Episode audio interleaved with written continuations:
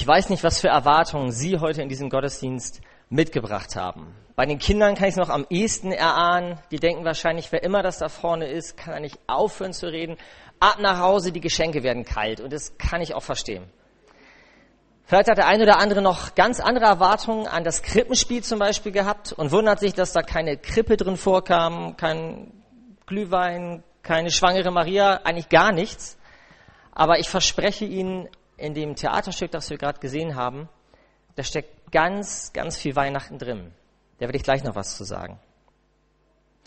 Vielleicht hat der eine oder andere aber auch ganz andere Erwartungen und sagt, ich habe eigentlich nur einen Wunsch, können wir in diesem Gottesdienst mal nicht über das Thema Terror reden, bitte nicht über das Thema Krise, bitte nicht über das Thema Krieg, bitte nicht über das Thema Flüchtlinge und bitte auch nicht so eine schlechte Gewissenspredigt, weil die Geschenke wieder zu teuer geworden sind, das Essen zu fett und die Spenden vielleicht zu mager. Einfach ein kleines Stündchen heile Welt. Ginge das? Und wissen Sie was? Das wünsche ich mir eigentlich auch. Genau das wünsche ich mir eigentlich auch. Auch ich wünsche mir ein Stückchen heile Welt. Und einerseits ist es doch in der Weihnachtszeit genau das, wonach wir uns sehen. Und andererseits ist doch genau das, das, was uns in der Weihnachtszeit auch nervt. Dieses heile Weltgetue, weil wir das Gefühl haben, das passt doch eigentlich gar nicht zu unserer Wirklichkeit, die wir so erleben. Und mal ehrlich, eigentlich hält Weihnachten selber doch auch gar nicht, was es verspricht. Eigentlich könnte man doch Weihnachten auch mal umtauschen. Also reklamieren. Warum nicht? Ich meine, ab Januar wird statistisch in Deutschland jedes 20. Weihnachtsgeschenk, das heute Abend verschenkt wird, wieder umgetauscht. Meistens heimlich. Jedes 20. Geschenk. Da könnte man auch nicht, warum auch mal nicht, Weihnachten umtauschen. Ich stelle mir das so vor.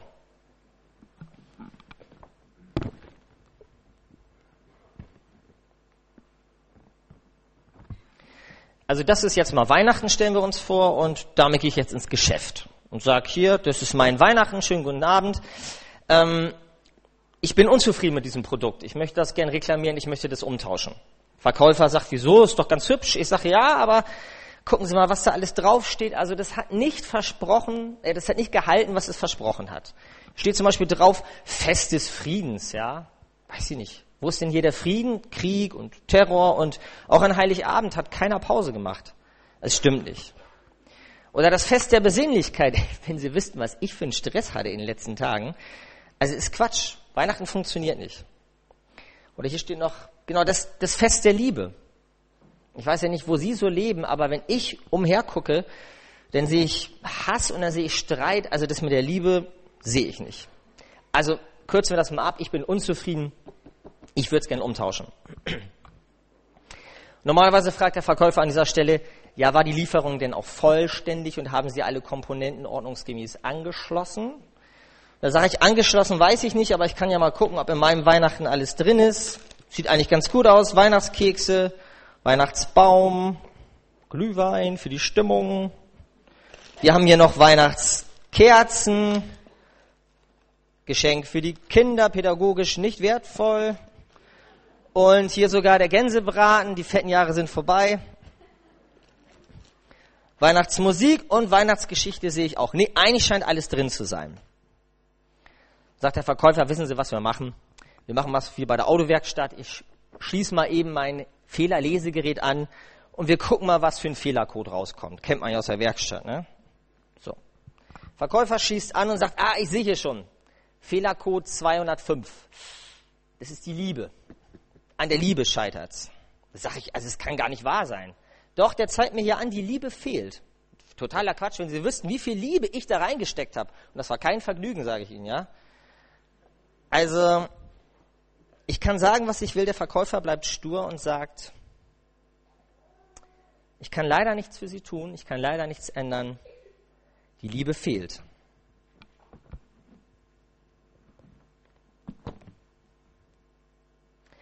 Die Liebe fehlt. Wessen Liebe eigentlich? Und was für eine Liebe ist das? Ich meine, McDonald's sagt, ich liebe es. Edeka sagt, sie lieben Lebensmittel. Die anderen lieben Technik. Irgendwie reden alle von Liebe. Und ich glaube, Weihnachten ist ein guter Zeitpunkt, sich mal wieder zu fragen, was Liebe eigentlich noch bedeuten kann. Und genau das war das Thema am Anspiel, im Theaterstück. Was bedeutet mir Liebe und was ist wahre Liebe? Vielleicht haben wir bei unserem Admiral hier den Kopf geschüttelt und gedacht, das kann doch nicht wahr sein, Liebe zu befehlen. Aber ganz ehrlich, als Eltern in diesen Weihnachtstagen, das wäre schon eine tolle Sache, wenn das gehen würde. Gerade vierter Advent habe ich selber gemacht, der Klassiker. Kinder muss das sein, dass ihr heute am vierten Advent, ausgerechnet heute, euch streitet oder nörgelt oder unzufrieden seid. Oder heute Weihnachten hat es vielleicht der eine oder andere auch gesagt. Heute wird nicht gestritten. Heute haben wir uns mal lieb, ob wir wollen oder nicht. Das ist ein Befehl. Würden wir so natürlich nie sagen. Aber irgendwie ein bisschen entspannt wäre schon, wenn es gehen würde.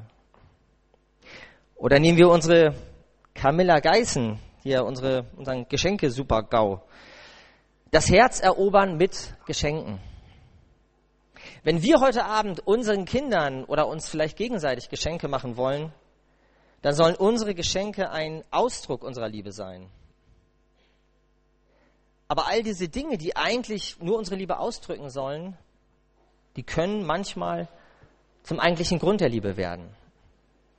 Dann liebe ich nicht mehr dich, sondern ich liebe nur noch Dinge an dir. Und der Prinz sagt an der Stelle zu Recht, sie soll doch mich lieben und nicht meinen Reichtum. Dann sind wir nämlich genau beim Ich liebe es angekommen. Ich liebe an dir das und dann überlegen wir erstmal, welche liebenswerten Sachen uns denn alle einfallen. Aber liebenswert ist ein Wort und ein, eine Eigenschaft, die es bei Gott überhaupt nicht gibt. Das haben sich Menschen ausgedacht. Weil Gott sagt, jeder Mensch ist liebenswert. Ist es wert, geliebt zu werden? Und jeder Mensch ist für mich liebenswert, auch wenn ich vielleicht nicht Liebenswertes an ihm finde.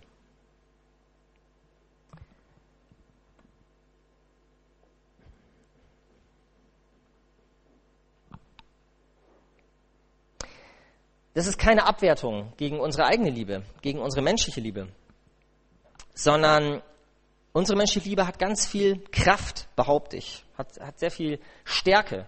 Wir können unheimlich viel bewegen, aber ich glaube, wir merken, dass wir an Grenzen kommen mit unserer Liebe. Weihnachten, das Fest der Liebe. Liebe kann so viel mehr. Sie kann auch heilen, ein Stück weit zumindest. Sie kann tragen, sie kann ertragen, sie kann verzaubern. Sie kann vieles, aber sie kann letztlich aus dieser Welt keine ganz heile Welt machen. Eine bessere, ja, definitiv. Und da sind wir alle herausgefordert, uns voll einzusetzen für. Aber eine heile Welt, nein. Dafür brauchen wir den Heiland. Und vielleicht, vielleicht haben wir einfach vergessen, dass es an Weihnachten ursprünglich nicht um das Fest unserer Liebe geht, sondern das Fest der Liebe Gottes. Das Fest seiner Liebe. Und nochmal, das heißt ja nicht, dass unsere Liebe schlecht ist, aber es ist auch entlastend zu wissen, dass unsere Liebe das alles gar nicht leisten kann, dass wir das nicht leisten können. Dafür brauchen wir den Heiland.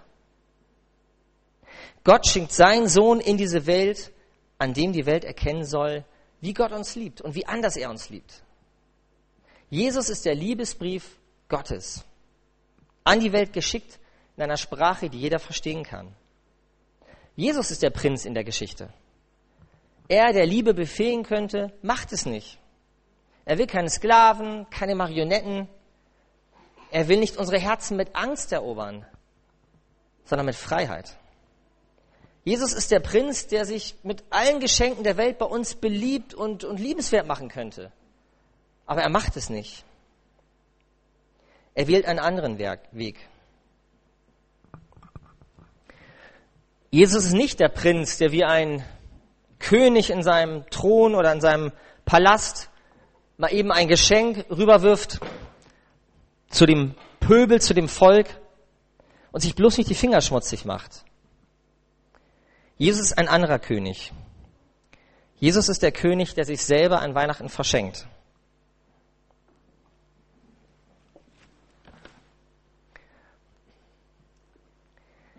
Jesus ist der, der sich klein macht und die Seite wechselt. Der sich nicht zu schade ist, der sich selber verschenkt und einer von uns wird. Der seinen Ring abgibt. Ein für alle Mal. Und gleichzeitig wird dieser Jesus für uns zu einer Tür, eine Tür, die vorher nicht da war, von der heilen zu unserer unheilen Welt.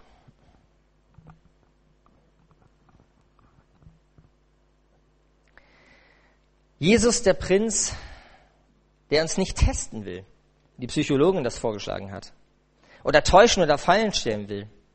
Wir wissen ja nicht, wie Gretchen sich am Ende entschieden hat. Vielleicht ist sie wirklich enttäuscht und die Schwester hat recht gehabt, weil sie merkt, er ist ja nichts Besseres als ich. So wie einige Menschen damals von Jesus enttäuscht waren, weil sie gemerkt haben, der ist ja auf, der steht ja auf unserer Seite. Wir lesen in der Bibel, es heißt, hä, das ist doch der Sohn eines Zimmermanns. Das ist der Sohn von Josef. Wir dachten, der kommt von da, aber der ist ja da. Die Leute wollten in einem Palast empfangen werden und nicht zu einer Krippe eingeladen werden. Viele Menschen in unserer alten und jüngeren Weltgeschichte wollten wie Götter sein. Aber in keiner Religion finden wir einen Gott, der freiwillig Mensch sein wollte. Und ich muss gerade in den letzten Tagen öfter an eine Geschichte denken, die ich als Jugendlicher, was auch bei mir schon ein paar Jahre her ist, ähm, auf der Rückseite einer Cornflakes-Packung gelesen habe. Ich habe mir das gemerkt, ähm, weil mich das sehr beeindruckt hat damals. Das ist die Geschichte von einem Jungen aus Amerika, der an ähm, Leukämie, also an, einer, an einem Krebs erkrankt, worden, äh, erkrankt wurde. Erkrankt? Ja, erkrankt. Und der Junge musste behandelt werden und während dieser Behandlung sind ihm die Haare ausgefallen. Das ist manchmal so, wenn man diese Krankheit hat.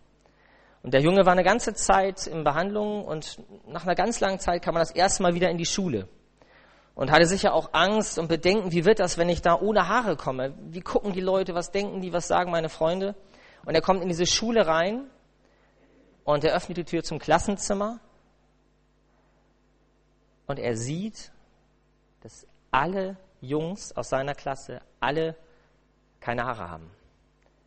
Alle Jungs haben sich abgesprochen und sich die Haare rasiert. Und auf dieser Rückseite der Packung, da war ein Klassenfoto und alle Jungs hatten eine Glatze. Und man konnte nicht mehr sehen, wer der Kranke war und wer der Gesunde war. Und ich glaube, dieser Junge hat bestimmt während seiner Krankheit ganz viele tolle Worte gehört von Leuten, die das gut meinten und hat viel Mitleid bekommen. Aber das, was ihm das gegeben hat, ich glaube, das ist eine Liebe, die man mit Worten vielleicht auch gar nicht beschreiben kann er hat gemerkt, die sind wie ich. Und die haben ihm gesagt, wir sind wie du. Du bist einer von uns. Und die Blicke, die dich treffen, die treffen jetzt auch uns. Wir wissen, wie das ist. Wir wissen, wie das ist, so angeguckt zu werden. Du bist nicht allein. Und der Junge hat verstanden, die halten zu mir. Vielleicht waren da auch Jungs bei, wo er dachte, die mögen mich gar nicht. Aber das, was sie gemacht haben, hat eine andere Sprache gesprochen. Und der Junge hat gemerkt, die halten es mit mir aus. Die stehen zu mir. Gott hält es mit uns aus. Gott steht zu uns. Am Ende weiß der Prinz nicht wirklich, wie Gretchen reagieren wird. Aber er riskiert trotzdem alles, denn er hat sich entschieden. Gott hat alles für uns riskiert, egal wie wir uns entscheiden. Er ist es nicht wert, hat die Schwester gesagt, hat sie behauptet hat sie gewarnt, aber wir sind es Gott wert gewesen und sind es immer noch. Wir bleiben für ihn liebenswert. Und das ist die Liebe einer heilen Welt. Einer heilen Welt, nach der wir uns doch eigentlich sehen. Und Sehnsucht kann man doch nur nach etwas haben, von dem man auch spürt, dass es das eigentlich geben muss. Eine Sehnsucht danach, dass es diese Welt wirklich geben muss. Und seit Weihnachten ist da eine Tür, die vorher nicht da war. Gott spricht uns heute und alle Zeit, aber besonders heute an Weihnachten neu zu, ich liebe dich und nicht, ich liebe es. Und so wünsche ich uns allen ein gesegnetes Fest seiner Liebe und unserer Liebe. Amen. Ich bete noch.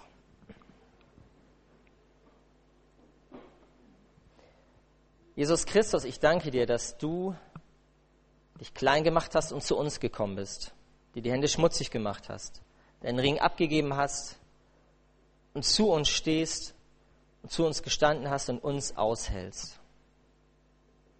Und ich danke dir, dass du einen Ausweg geschaffen hast, dass du der Heiland bist, der uns heil machen will und deine Liebe uns verändern will. Und ich bete, dass wir an diesen Weihnachtstagen neu erleben dürfen, dass wir in deinen Augen liebenswert sind, dass diese Liebe uns und andere verändert.